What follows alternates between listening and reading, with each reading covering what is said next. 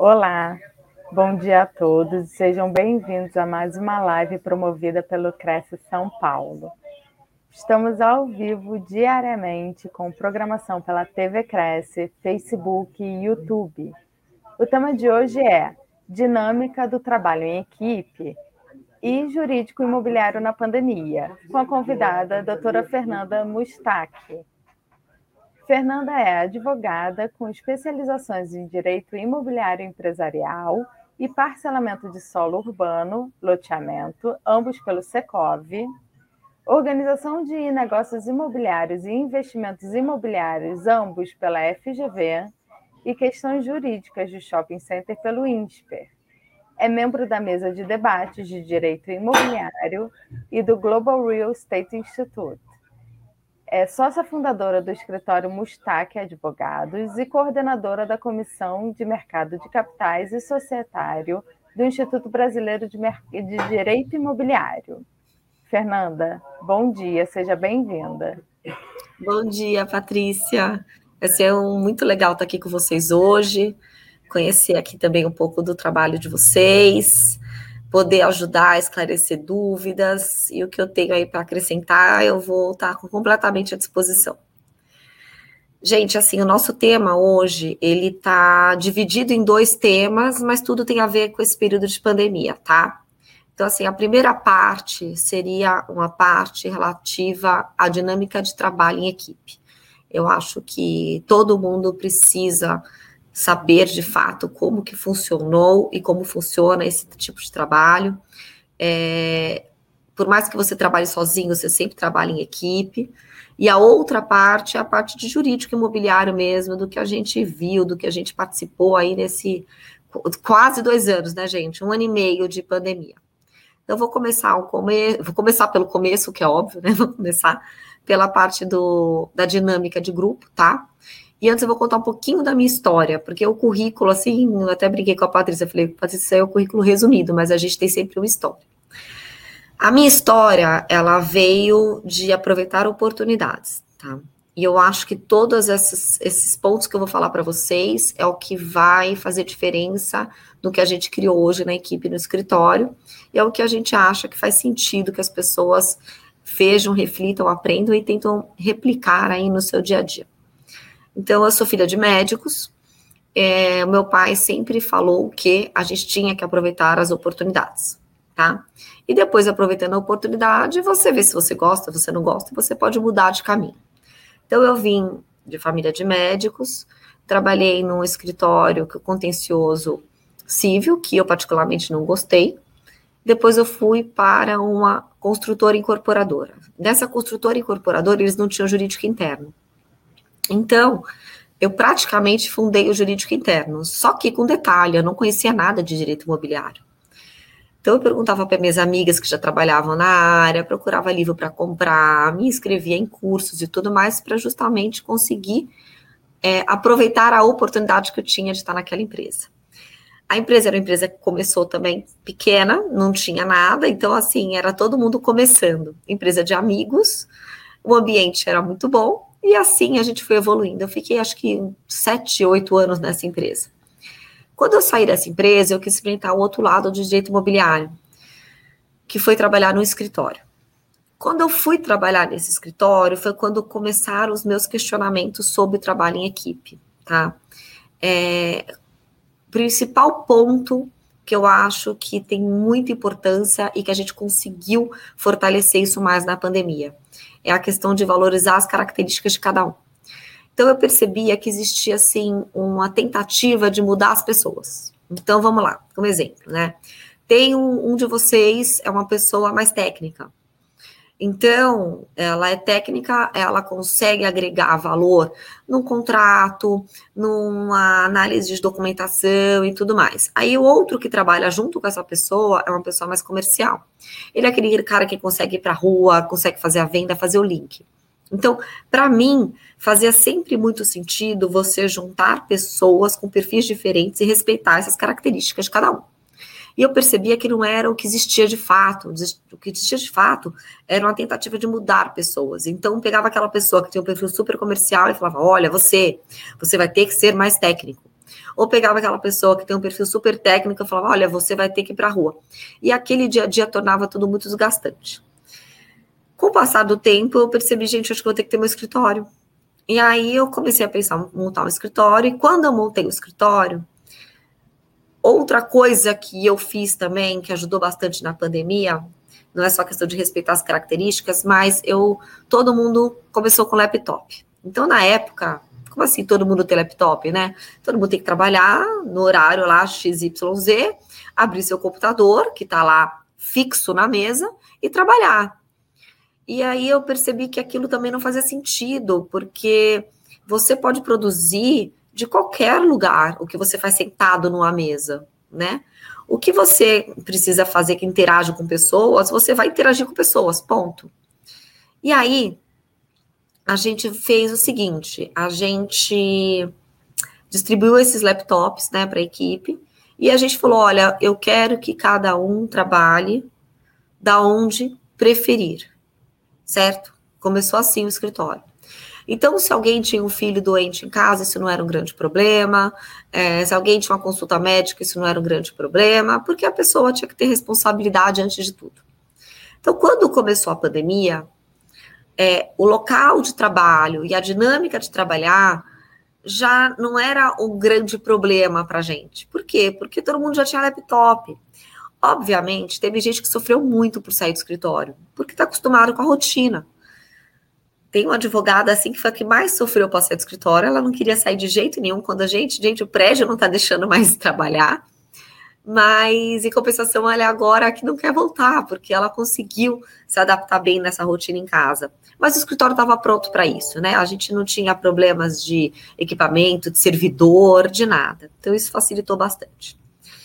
E aí, a gente percebeu que aquele respeito pelas características das pessoas fez total diferença no momento de pandemia, porque todo mundo foi mais assim, o que você tem de bom ficou mais forte, o que você tem de ruim ficou mais forte. Na verdade, não é nem bom ruim, tá? Eu usei a palavra errada, mas as suas características estavam mais fortes, você estava preso em casa. E isso serviu para a gente conseguir identificar as pessoas com mais profundidade e conseguir também saber o que elas de fato estavam esperando da gente escritório. Porque assim, não existe nenhum CNPJ, gente. CNPJ é assim, você tem o CNPJ para emitir nota, eu tenho o CNPJ para ter um uh, organizar societariamente o escritório, ter o CNPJ, mas atrás de todo CNPJ, por, ah, mas tem outro CNPJ, tá bom, você pode criar 10 CNPJs, mas sempre vai ter alguém no final ou sempre vai ter alguém que é dono, ou tem alguém que administra. Então, somos pessoas. E esse somos pessoas na pandemia criou muita força.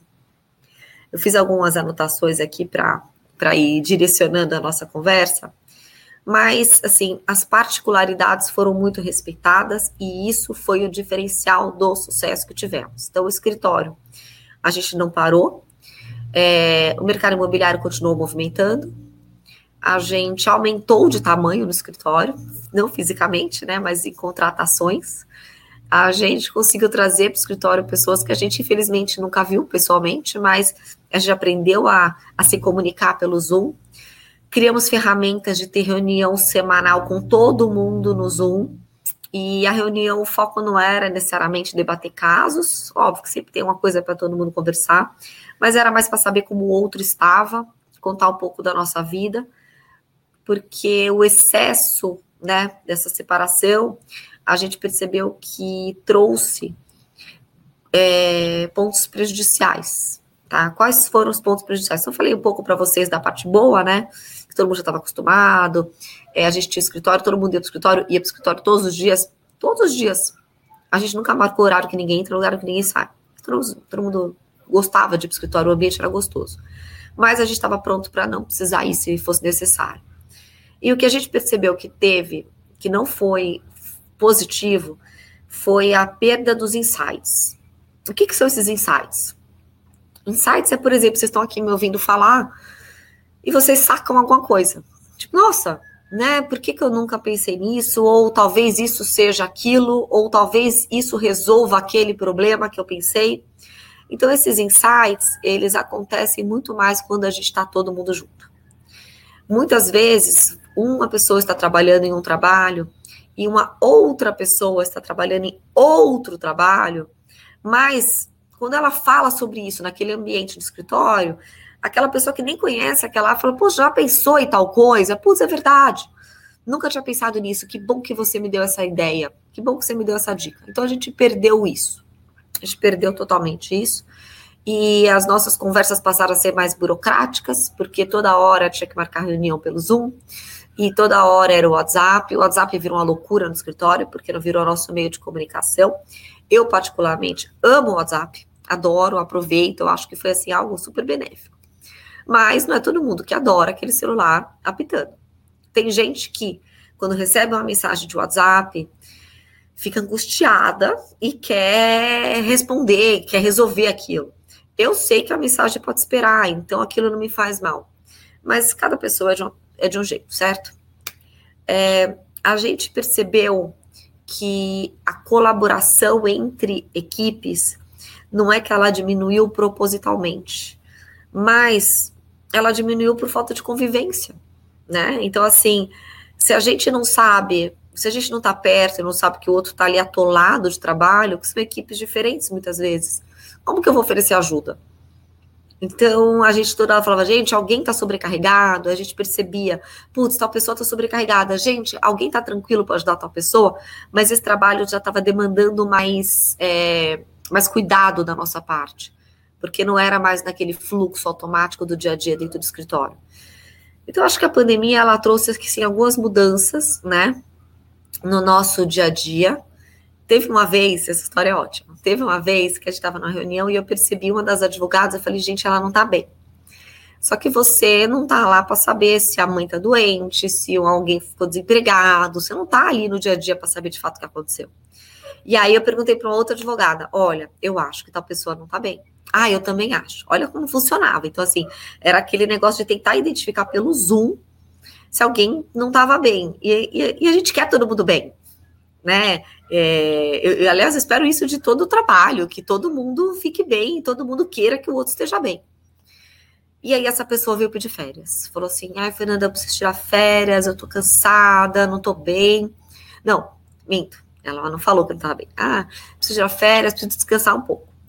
E nesse grupo de, do escritório, a gente tem pessoas que respeitaram super a pandemia, ficaram trancadas em casa, tem pessoas que respeitaram menos, tem outras pessoas que saíram, viajaram, foram para casa do interior.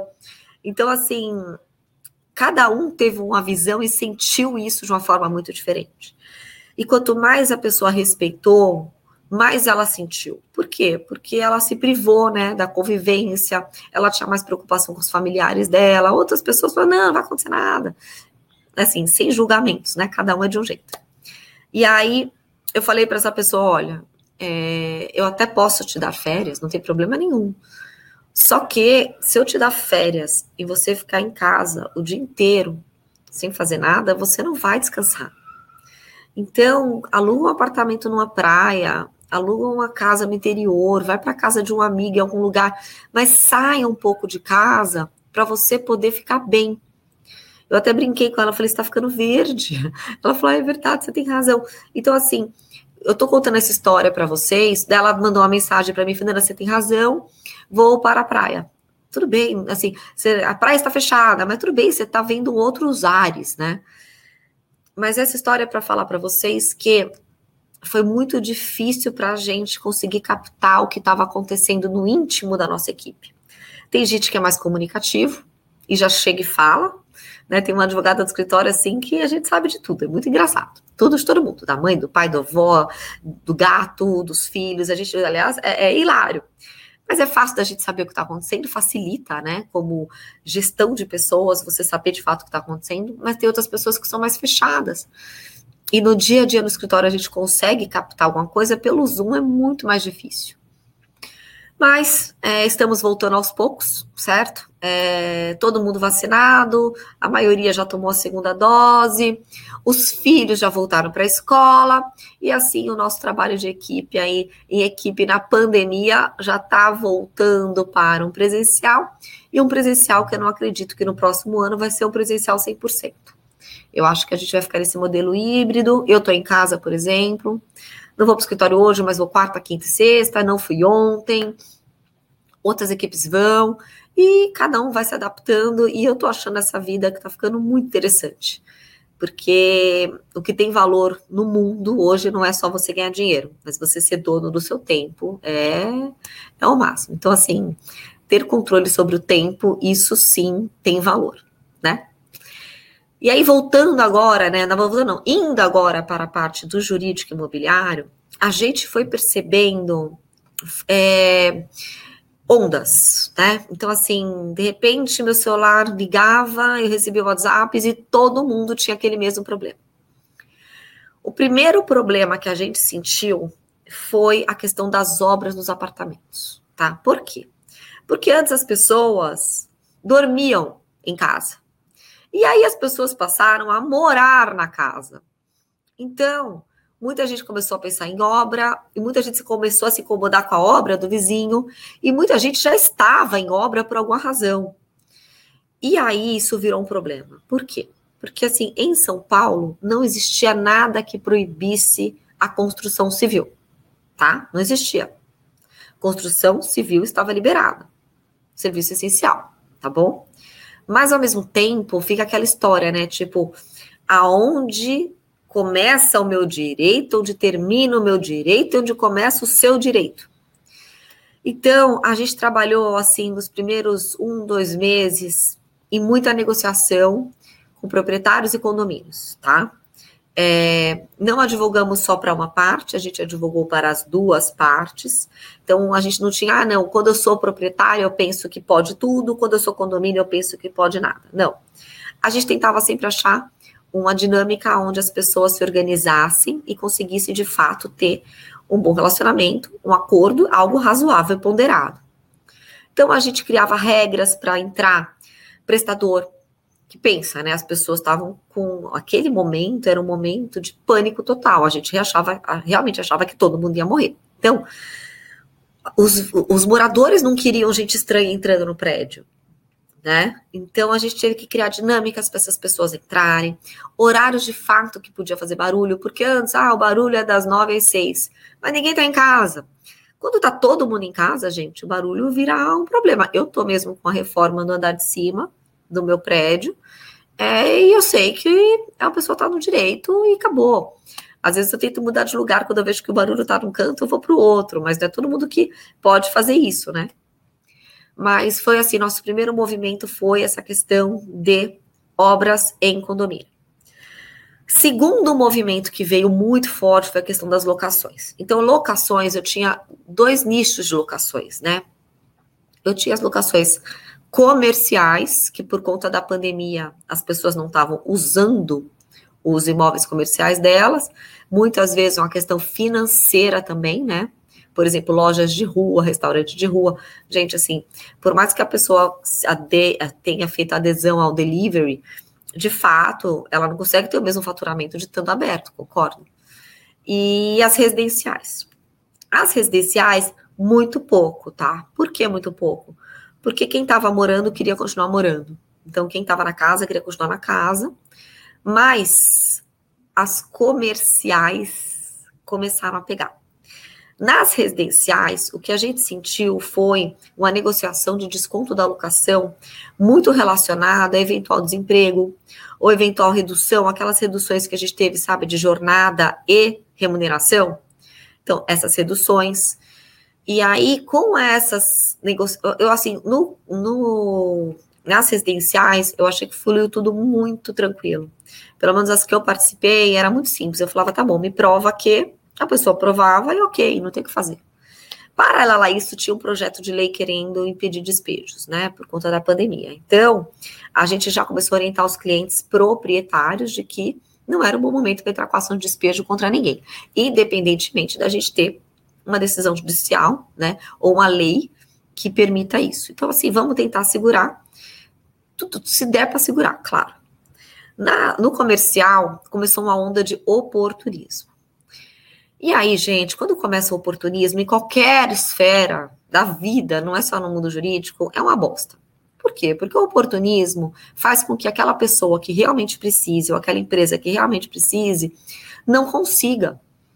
Porque vem uma avalanche de pedidos. Então, assim, calma aí. Todo mundo, então, notifica o proprietário falando que quer desconto na locação, de 50% ou de 100%. E aí, às vezes, tem aquele que precisa de fato, né? Então, o que precisa de fato, quando chega com a notificação dele, é mais uma notificação. E o que, que o proprietário estava falando? Tá bom, mas eu, proprietário, também preciso dessa locação. Então, não necessariamente na relação locatícia, o proprietário é a pessoa que tem mais poder. Às vezes, o locatário tem muito mais recurso e tem mais poder que o proprietário. Ele só optou por fazer uma locação, porque no objeto social dele, ou na dinâmica de vida dele, faz mais sentido ser locatário do que proprietário. Então, o que, que a gente fez em relação às locações, tá? Também, mais uma vez, advoguei para os dois lados, tanto para inquilinos quanto para proprietários. E a gente, de fato, procurava a verdade. Então, quando alguém me ligava e eu via que era oportunista, eu falava: olha, não dá certo você querer isso. Então, não faz sentido você querer isso. Dos dois lados. E aí a gente conseguiu organizar com acordos também. Nenhum caso que chegou no escritório foi para a justiça. Nenhum. De qualquer forma, a gente acompanhava as decisões judiciais. Por quê? Assim, não adianta eu também bater o pé de um lado e o meu cliente ver que está todo mundo fazendo o outro lado. Então, eu preciso saber o que está acontecendo. E a gente percebia que os juízes também estavam razoáveis, o que foi maravilhoso, porque se você conversa com o advogado, você assim, ah, quando chega a cabeça do juiz, você nunca sabe como é que é, mas não.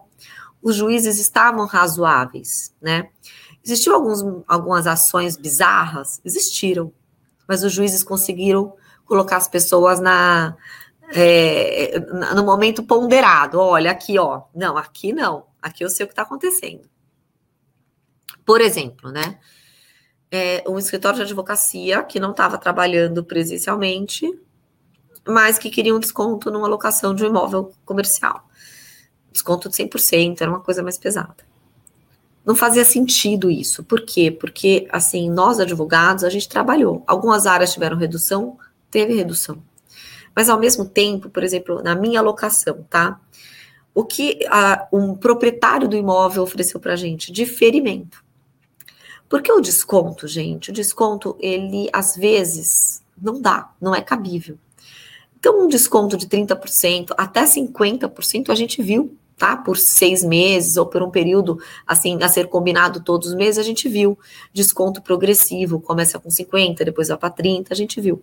Agora, o desconto de 100%, eu não quero pagar locação por tanto tempo, é também, assim, é um, uma coisa desproporcional ao proprietário, que às vezes são fundos de investimentos imobiliários, ou seja, é um monte de gente às vezes, aquele imóvel é de uma senhora aposentada que depende daquela renda para sobreviver. Então, eu não posso simplesmente acabar com aquela renda, né? Então, a gente negociou muitos diferimentos, o que significa, né? Eu fazia uma redução na locação e esse valor ficava para o futuro. O futuro podia ser em parcelas no final, ou muitas vezes a gente aumentava o prazo da locação, porque proprietário era interessante ter mais meses de locação. Então, olha, se você ficar mais quatro, cinco meses no imóvel, para mim tá bom. Então, assim, negociar, fazer acordo foi uma estratégia que a gente tomou no escritório e o que deu muito certo. Em relação à mudança de conceito de casa, né? É, os corretores sabem, gente, é assim, casa passou a ser a casa. Antes era onde dormia. Então, uma movimentação gigante. Segunda residência, então, nossa, eu acho assim que meus clientes que tinham loteamentos para vender, não tem, acabou, acabou, acabou. As pessoas compravam lotes, as pessoas queriam melhorar a casa, aumentar a casa, sentiram necessidade disso. Às vezes tem mais gente na casa, então precisa cada um trabalhar num lugar, não tinha esse espaço para todo mundo. Então, Teve também o fato de que muita gente não podia viajar e tinha o valor guardado, o dinheiro não estava rendendo, os imóveis estavam aumentando os valores. Então, assim, taxa de juros estava baixa. Então, foi muito bom para a comercialização de imóveis residenciais, tá? Então, a compra e venda de imóveis residenciais, a gente sentiu um crescimento considerável. O que aconteceu para o lado do empreendedor, o loteador, o incorporador, é o seguinte: com o fechamento né, dos municípios, do, do país como um todo, muitas prefeituras também fecharam. Então, a gente sentiu um, um atraso nas aprovações. Então, a gente hoje em São Paulo, apesar que no município de São Paulo teve recorde de aprovação agora, mas assim, a gente ficou com muita aprovação é, parada. Então, o loteamento, por exemplo, que é já uma atividade que demora para aprovar, ficou parado. Então, eu, o produto que eu tinha eu consegui vender e eu não consegui aprovar novos produtos por conta da pandemia. Então, eu tinha os dois lados, né? O lado bom de conseguir vender tudo e o lado ruim de não conseguir aprovar mais nada. Então, esse foi um ponto importante. Outras coisas que aconteceram na época, assim, na época que eu falo que eu estou falando de outra época, né? Mas tipo, na pandemia, é que existia muitos burburinhos. Estava todo mundo online, todo mundo vendo notícias, todo mundo vendo fake news, todo mundo vendo tudo. Isso começou a trazer histórias que criavam angústias nas pessoas. Então, assim, ai, ah, de novo vão movimentar um projeto de lei sobre alteração do ITCMD em São Paulo. De 4 para 8, tá? Então isso virava aquele, ó, poxa, a gente todo mundo se ferrando, e lá vem alguém e aumenta o imposto, tal. E a gente ia lá e falava, não, gente, calma. Então, assim, a gente fazia um trabalho muito de acalmar as pessoas para saber de fato que problema a gente tem. Porque, assim, problema todo mundo tem. Mas a gente tem que saber qual é o nosso problema real para poder solucionar. Então, quando começa aquela angústia, aquela movimentação, todo mundo ansioso, com mil informações, né? É, gente falando tudo que é coisa e tudo que todo mundo fala parece que é verdade. A gente trabalhou muito nesse, nesse trazer as pessoas para o que realmente a gente tem hoje e o que a gente pode resolver hoje, tá? Então, o ITCMD, que é algo que preocupa muita gente em relação à doação, causa morte e tudo mais, é, sempre existiu essa movimentação de aumentar. O nosso ITCMD, pelo menos em São Paulo, né, é realmente barato tá? Não posso falar que é caro, ah, mas a gente não gosta de pagar imposto, ninguém gosta de pagar imposto, mas tem que pagar. Mas se for comparar com outros países, né, outros estados até, o nosso ITCMD é o ITCMD baixo. Uma hora isso vai ter ajuste, não vai ser agora, não vai ser esse mês, não vai ser o mês que vem. E quando tiver o ajuste, todo mundo vai poder se organizar para isso, tá? Porque não é de uma hora para outra, para outra que acontece um aumento de imposto nesse sentido. Tá bom? É, outra coisa que me perguntaram muito na época, a questão dos IPTUs. Ah, a prefeitura não me deu nada, posso não pagar o IPTU? Gente, é assim, cada um sabe o que pode pagar ou não pode pagar, né? De fato, a gente esperava algo em relação ao IPTU, não veio. O que veio esse ano foi um PPI. Então, quem tem dívida de IPTU consegue fazer um PPI, tá? No município de São Paulo. Então, muita gente optou por não pagar o IPTU. E eu entendo que na hora que você tem uma queda na sua renda, mas os seus custos praticamente continuam o mesmo, ou aumentar, ou teve um aumento, você tem que escolher que conta você vai pagar, que conta você não vai pagar, tá? É, reduzir o nível de vida, todo mundo tenta, mas às vezes mesmo assim não cabe no, no bolso. Então, muita gente optou por não pagar IPTU, e o que está acontecendo esse ano é favorável que tenha um PPI para justamente quem tem essas dívidas conseguir um parcelamento, um desconto de multas, juros e tudo mais, tá bom? É, o último ponto que eu tenho aqui para falar, que é o ponto de agora, né? O que está acontecendo agora é a questão do IGPM e IPCA nos contratos de locação. Eu vou falar mais dos contratos de locação, mas assim, isso vale também para os contratos de compra e venda, quando você tem um pagamento parcelado que incide correção. Então, os contratos, o contrato de locação, ele tinha o IGPM como um hábito, né? Eu acho que até o começo, até o ano passado, assim, a gente nunca refletiu do porquê que a gente usava esse IGPM. Então, era um hábito. E aí eu comecei a querer entender o porquê que a gente usava esse GPM. E pelo que eu sei da história, basicamente foi o seguinte: a gente podia antes, né, as pessoas tinham o conceito de dolarizar os valores.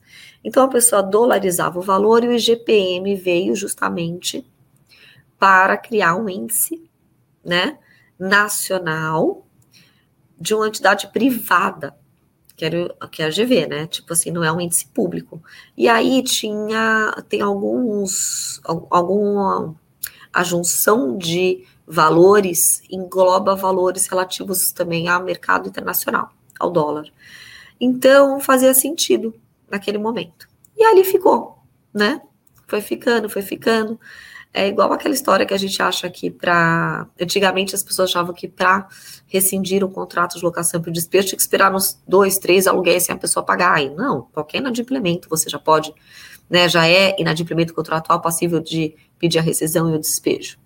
Bom, e aí agora a gente está nessa situação onde o IGPM está altíssimo, então não é que o IGPM está corrigindo o valor, ele está mudando o valor do contrato e começamos a, também a participar nesse tipo de negociação.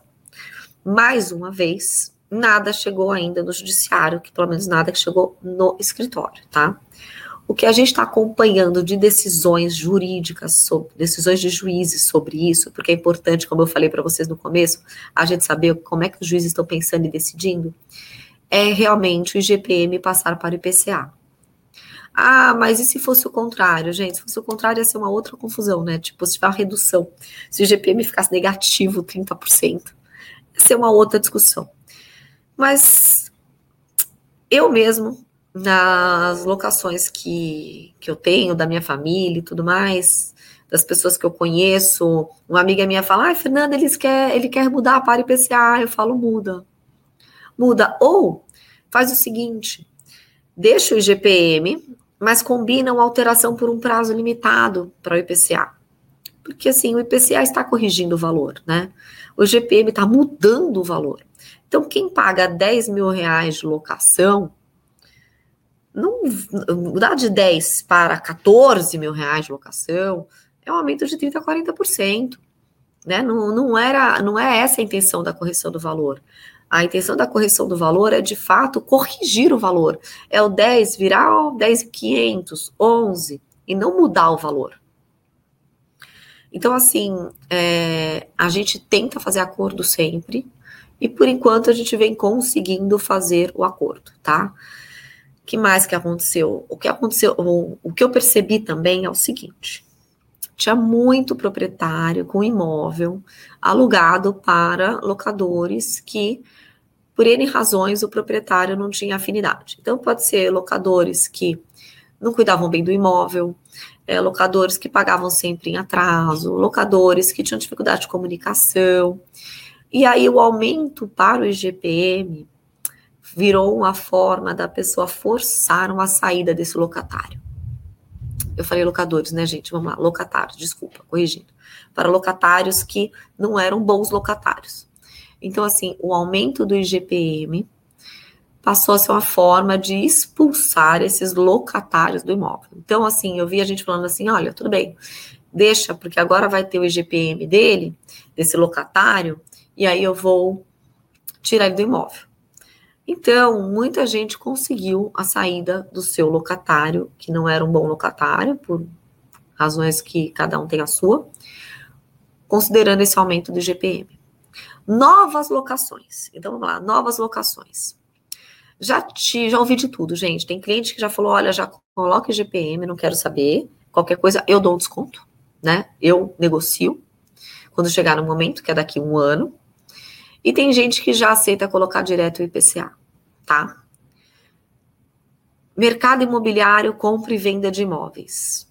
Bom, a gente está com outro problema além da questão do IGPM ou IPCA, porque as incorporadoras que eu trabalho, a maioria ainda está usando o IGPM, tá? Outras estão usando IPCA, mas muitos, muitos é, renegociaram as parcelas, então deram desconto nessa correção para os adquirentes que já estavam no fluxo de pagamento. Mas o nosso problema agora é custo de obra. Então, assim, a gente teve um estouro bizarro de custo de obra. O que você construía com 10, agora você constrói com 30. E aí, o preço do imóvel, eu acho que vai ser algo que vai tender a aumentar, tá? É, eu, eu, eu não vejo como não aumentar esse preço. Imóveis novos é muito mais nítido esse aumento. Por quê? Porque ele não tinha o valor do mercado anterior, né? É aquele valor que você vai atribuir agora no lançamento na tabela de vendas. Então, os corretores que trabalham com esses lançamentos se preparem a tendência é que os custos da, como o custo da obra está aumentando, a tendência é que o valor do imóvel também aumente. Nessas negociações que já existiam antes, tá? Nos contratos que já existiam antes, as pessoas que são capitalizadas, elas começaram a buscar o empreendedor para antecipar parcelas. E o empreendedor entrou em pânico. Por quê? Porque assim, o valor que ele vendeu antes dele construir não contemplava esse aumento de custo da obra. Mas como ele tinha a remuneração desse dinheiro ao longo do tempo, tanto o IGPM, né, durante é, o INCC, durante o período de obra, certo? Eventualmente, depois, juros, o GPM, ele estava um pouco mais tranquilo. Quando a pessoa antecipa o fluxo de pagamento, ela não paga esses juros e ela não paga a correção, concorda? Porque os juros é o valor futuro, a correção, valor futuro. E aí eu percebi assim que eventualmente está havendo um descasamento, um desalinhamento entre valor dos contratos, o custo da obra e o valor de fato que está sendo financiado. Então, tem muita gente, quem tem esse capital, está antecipando sim, porque faz todo sentido para o comprador antecipar e não pagar esse GPM, não pagar esses juros, não pagar esse NCC. E para o empreendedor isso não é bom, porque o empreendedor contava com essa remuneração do dinheiro ao longo do tempo para justamente custear a obra dele que vai ter um custo mais alto. Então, mudando de incorporação para loteamento, né? Muito do que eu falei sobre incorporação agora, dos prédios novos, unidades novas, casas novas, tudo mais, tem a ver com loteamento. Mas o loteamento, eu acho que ele tem uma particularidade ainda, porque o loteador ele não tem financiamento de banco. Então, o incorporador, quando ele vai fazer incorporação, ele tem banco para financiar, a maioria das vezes. Então ele tem esse respaldo, esse, esse respiro, né? E o loteador não tem. Então, o loteador, o, a remuneração do dinheiro do loteador, ela é muito, muito, muito essencial à atividade do loteador. É, securitizar, por exemplo, passa a ser uma alternativa, mas não é o que todo mundo quer. Então, eu percebi que que antecipar pagamentos da atividade de locação muitas vezes pode trazer um prejuízo também financeiro, tá bom? Então, assim, gente, eu acho que eu passei uma forma geral para vocês a questão da dinâmica do trabalho em equipe no escritório, o que a gente tenta acertar, né? Que a gente pode errar também, e não tem problema nenhum errar, a gente só tem que saber que errou e tentar não errar de novo e aprender com esse erro. E um pouquinho aí, um pupurri um resumão do que a gente veio fazendo no escritório é, nesse um ano e meio de pandemia. Tá bom? Tânia, você tá muda. Bom dia a todos. Sou a Tânia Sanches, darei continuidade aí à moderação desta live. Nós pedimos desculpas a Fernanda e aos internautas mas a doutora Patrícia, que iniciou a moderação da live, teve um imprevisto e precisou deixar a moderação. Mas assisti a live toda, muito boa, várias informações importantes. E vou fazer umas perguntas, é, Fernanda, para você, uh, pela, por partes, né? Então, assim, no início você começou falando da sua equipe, de como você fez no escritório para acomodar tudo, na nova realidade, enfim, bem bacana aí a, é, o olhar que você teve com a sua equipe. Então, diante dessa sua experiência, o que, que você aconselha, por exemplo, aos gerentes de vendas né, que, que estão nos assistindo, que têm equipes para motivarem? O que, que você acha que poderia ser assim, você como gestora, como empreendedora, o que, que você aconselha a esses gerentes na necessidade de motivar uma equipe? O que você acha que é importante? Olha, na minha opinião, o que é mais importante é você respeitar a característica da pessoa. Então, assim, você conhecer a pessoa ou até ajudá-la a conhecer as suas características, porque todo mundo tem um diferencial, né? E aproveitar esse diferencial. Então, eu acho que isso faz com que o trabalho da pessoa flua, ela não se sinta obrigada a ser uma pessoa que ela não é. Ela pode até saber quais são as dificuldades dela e, eventualmente, querer melhorar aquela dificuldade. Então, por exemplo, uma pessoa que tem dificuldade em, em falar na frente de mais gente. Ah, eu tenho dificuldade de falar com pessoas. Tá, para você isso tudo bem ou você quer mudar isso? Não, eu quero começar a treinar. Tá bom, então vamos começar a treinar. Né? Vamos, vou começar a te levar para as reuniões comigo que tem mais gente. Vou dar um espaço para você falar. Então, eu acho que o mais importante é você respeitar pessoas. Lembra, né? É assim, estou partindo do princípio que é todo mundo responsável. Então, lá no escritório eu brinco assim, eu já tenho dois filhos, tenho uma de 15 anos e um de 7 anos, eu não vou ter mais nenhum filho. Então, responsabilidade é o mínimo que eu espero. Eu não tenho nem paciência para dar bronca de coisas que eu daria bronca numa criança. Então, eu respeito as características e eu espero comprometimento e responsabilidade. Eu acho que é o link que dá certo. Inclusive, para trazer gente para a equipe, tá? Então, assim, você tá de olho numa pessoa, putz, tal pessoa, né? Nossa, gostei da Tânia. Gostei da Tânia. Quero trazer a Tânia para o meu escritório. Como é que funciona para você trazer essa pessoa, fazer essa abordagem? Percebe qual é o vazio da Tânia no lugar que ela está hoje.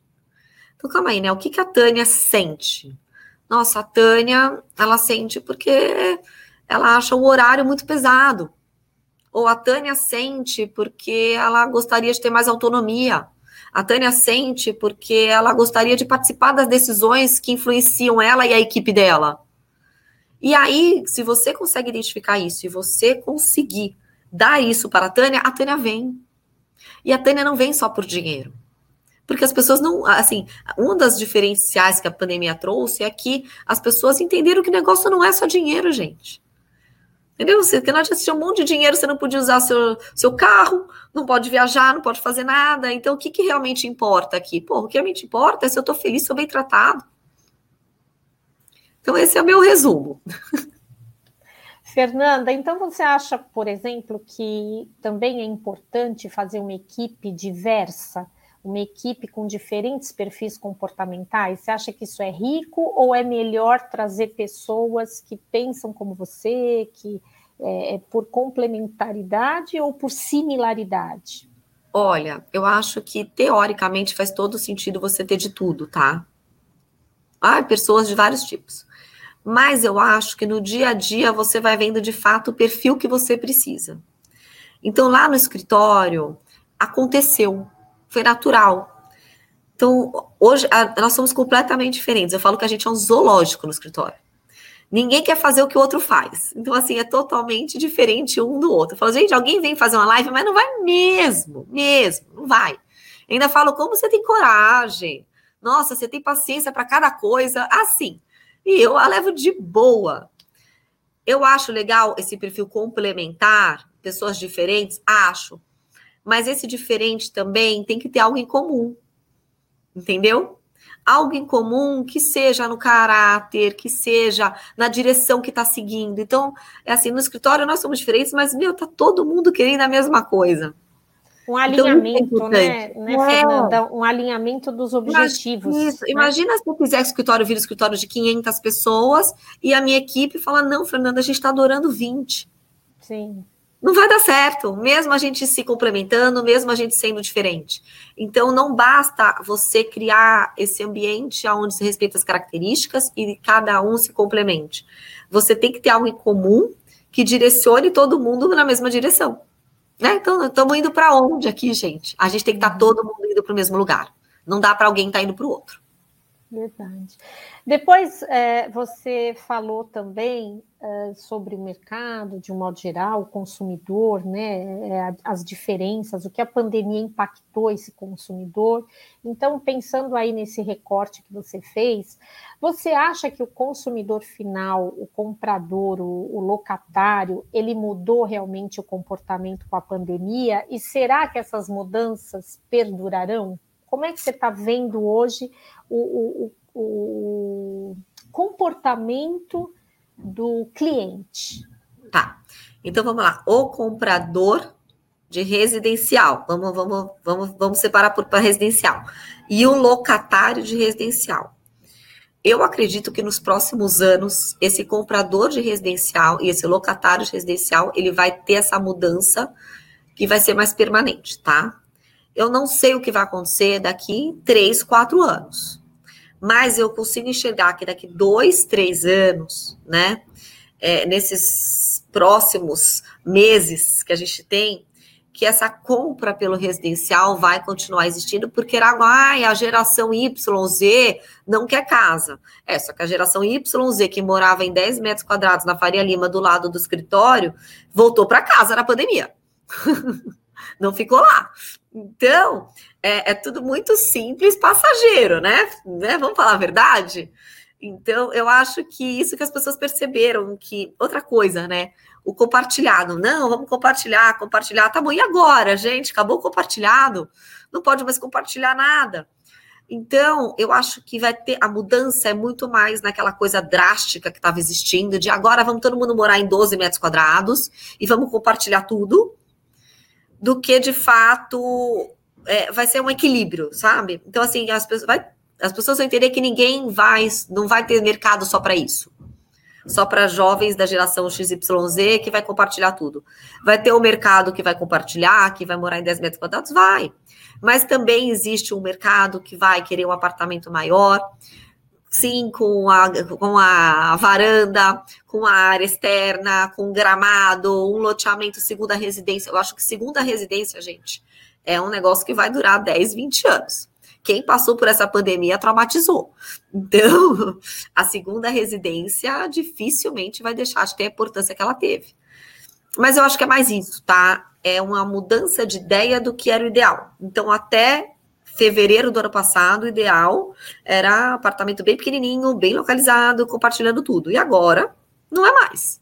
Ah, mas pode ser que faça sentido? Lógico que vai fazer. Talvez para uma pessoa solteira, um casal jovem, durante um período da vida, ficar naquele lugar. Mas não é ali que ela vai viver e ser feliz. É ali um momento de vida para ela alcançar um outro momento. Ela não quer passar o final de semana lá. De uma certa forma, Fernanda, a pandemia ajudou, né, o mercado imobiliário, porque eu acho que Super. focou, focou os olhares, todo mundo voltou o foco para casa, né? A gente é. casa era uma coisa como você falou, né, que a gente praticamente dormia. E nessa pandemia você acabou assim, é, tendo esse contato tão íntimo, né? A casa virou realmente um lar, um escritório. E isso só ajudou na questão da construção civil, do mercado imobiliário. Acho que. Sim. A gente deu... Nossa área se deu muito bem, gente. Eu falo, nossa, como eu sou sortuda, eu trabalho com imobiliário. Aí eu fico pensando no dono do restaurante da rua, Verdade. na loja da rua, sabe? Eu falo, meu Deus do céu. Então, assim, a nossa área, a gente não pode reclamar de nada. Se alguém reclamar, olha, aquele perfil de gente que reclama de tudo, porque não é para reclamar. É verdade. Nós temos aqui o Anderson Rodrigues Santos, ele é de Tambaú, São Paulo. Ele colocou aqui: a Fernanda é excelente palestrante, é ótima e gostaria de saber o que ela acha sobre o casamento, advocacia e corretagem de imóvel e as tá. perspectivas do crescimento imobiliário no Brasil. Gente, não, não existe direito imobiliário sem corretor, tá? Mas, como da mesma forma o corretor cruza com advogados que atrapalham o negócio, né? O, advogados também cruzam com corretores que atrapalham o negócio. Então, eu acho que nós, advogados atuantes no mercado imobiliário e os corretores de imóveis, a gente quer a mesma coisa. Eu quero que feche negócio.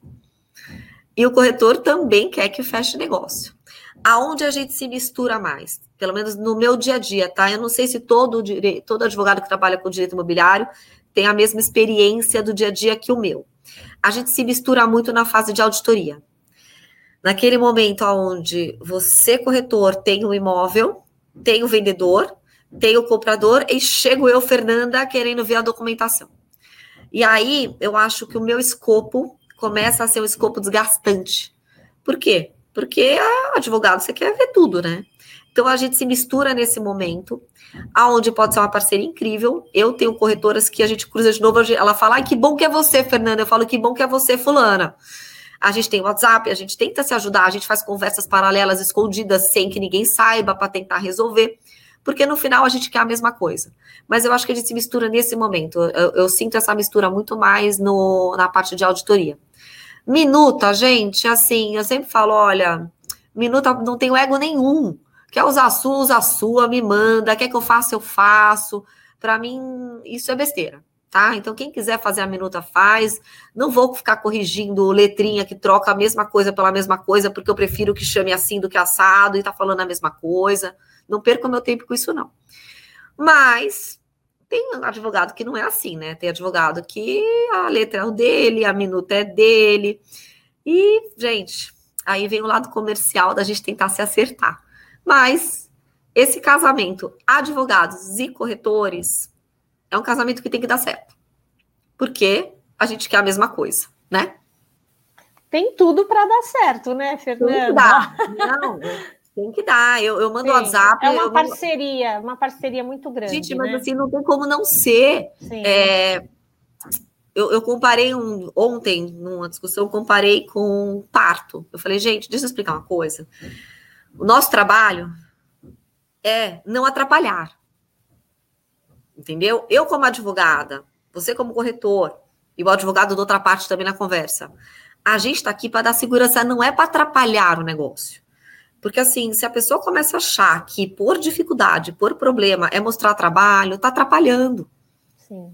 Eu falei, quando eu fui para minha cesárea, alguém fala, ai, você vai fazer cesárea, que coragem. Eu falei, eu não vou atrapalhar, vou chegar lá quieta, de jejum, e o médico que vai fazer cesárea. Eu não vou atrapalhar em nada. Então, assim, a nossa função é não atrapalhar. A nossa função é dar segurança, se sentir seguros com o nosso trabalho, e aí tem que ter o conhecimento, porque quem não tem conhecimento dá trabalho, porque a pessoa não, não tem segurança para tomar uma decisão, segurança para falar compra, segurança para falar vende. E é mela o negócio, né, gente? O negócio, assim, não é, é. o advogado ainda acho que é pior que o, acho, acho que é diferente do corretor ainda, porque o corretor ele ganha se der certo, né? O advogado não. O advogado, se ele ficar trabalhando o ano inteiro e der errado, ele ganhou igual. Então, a gente tem que ter um pouco mais de cuidado com o advogado da outra parte. Se ele ganha por hora, então ferrou. Gente, fui sincera demais aqui com vocês.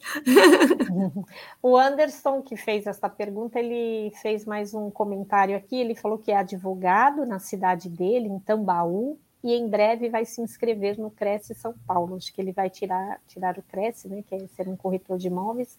E como advogado, ele falou que se sentiu representado por você. Ai, então, que boa, Anderson, é... adorei. Estou feliz já. É, uma última pergunta, Fernanda, que é algo que me deu até uma curiosidade de saber a sua opinião. Como que você está vendo o mercado de locação de short stay?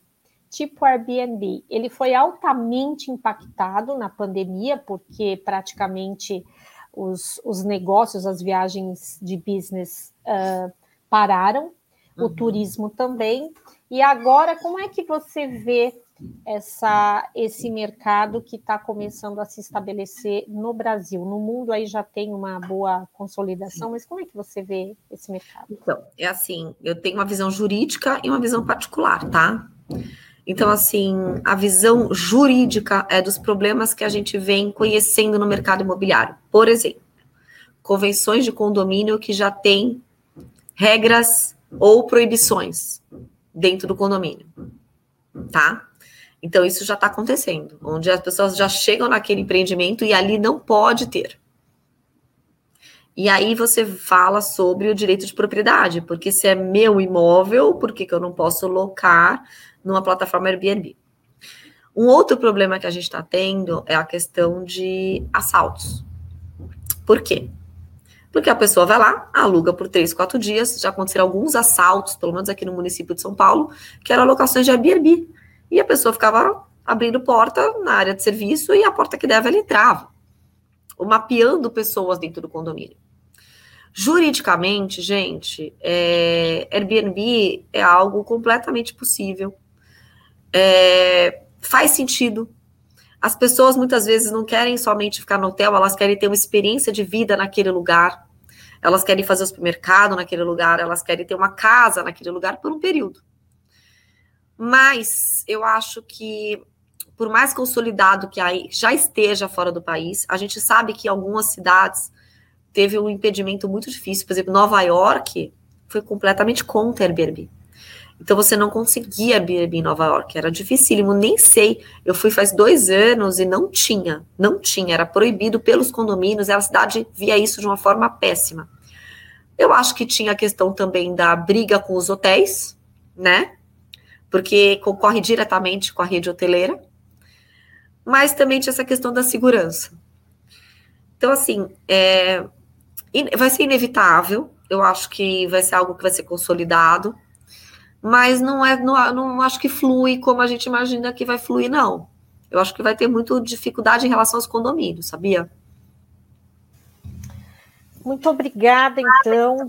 É, Fernanda, foi muito gostoso o papo, né? Foi bem diverso, assim, você tocou em vários assuntos, deu um overview mesmo do, do mercado, dessa parte jurídica e pelo visto ainda teria muito que o que ser explorado, então você já está convidada aí por nós a voltar outras vezes, né? Com Obrigada. temas.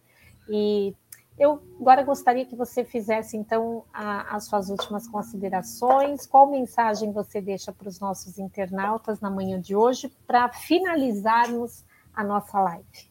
Gente, eu vou finalizar justamente com a pergunta com a resposta da pergunta do Anderson, né? Eu acho que nós, advogados e corretores, estamos todos na mesma direção. Que também é o que eu falei para vocês sobre a equipe com perfis diferentes. Que todo mundo tem que estar na mesma direção. Se tem alguém em sentido contrário, não vai fluir bem, não vai ter negócio e não vai ter crescimento. Então, acho que esse é o X da questão. Eu acho que é essa parceria e todo mundo saber que somos companheiros, precisamos uns dos outros para chegar aonde queremos chegar. Muito obrigada. Então, nosso muito obrigada a todos que nos acompanharam nesta manhã, aos assinantes do nosso canal, é, que nos acompanham com frequência, a todo o nosso público. Em nome da diretoria do Crescisp, do presidente, o senhor José Augusto Viana Neto, os nossos agradecimentos, especialmente a nossa convidada desta manhã, Fernanda Carvalho Mustache, que se disponibilizou aí, dando essa valiosa contribuição aos corretores de imóveis. É, Fernanda, nossa gratidão a você, nosso carinho, desejamos muito sucesso, saúde, prosperidade no seu escritório, Obrigada, Tânia. Tá dando tudo certo. Por enquanto tá tudo ótimo. Ai, que ótimo. Aguardaremos você outras vezes tá bom. Obrigada.